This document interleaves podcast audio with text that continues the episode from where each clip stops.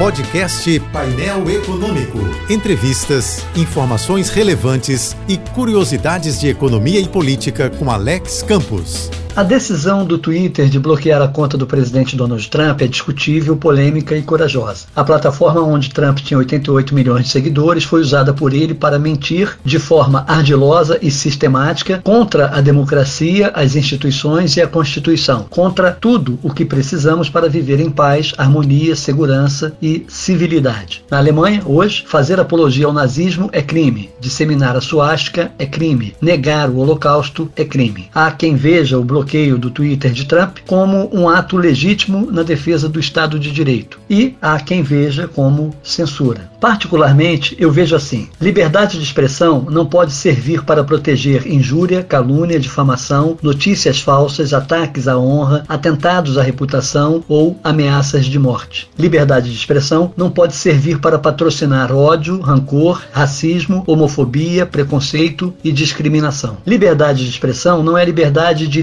desinformação em massa com fins destrutivos, hediondos e medonhos. Liberdade de expressão não existe para linchar eliminar, cancelar, nem exterminar quem pensa diferente. Liberdade de expressão não pode servir para validar o absolutismo, o obscurantismo ou o negacionismo. Não se pode negociar com os negacionistas, não se pode dialogar com os mentirosos, não se pode dar voz aos levianos. O jurista Joaquim Falcão afirma que, infelizmente, a democracia não está preparada para os novos tempos. Essa é uma verdade desconcertante, mas ainda é uma verdade consertável. Ao bloquear o líder das bestas feras antidemocráticas, o Twitter está mostrando um caminho.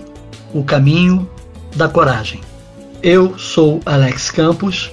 Bom dia e boa sorte. Este e outros colunistas você ouve também em nossos podcasts. Acesse o site da JBFM ou as principais plataformas digitais e escute a hora que quiser, onde estiver. Podcasts JBFM. Informação a toda hora.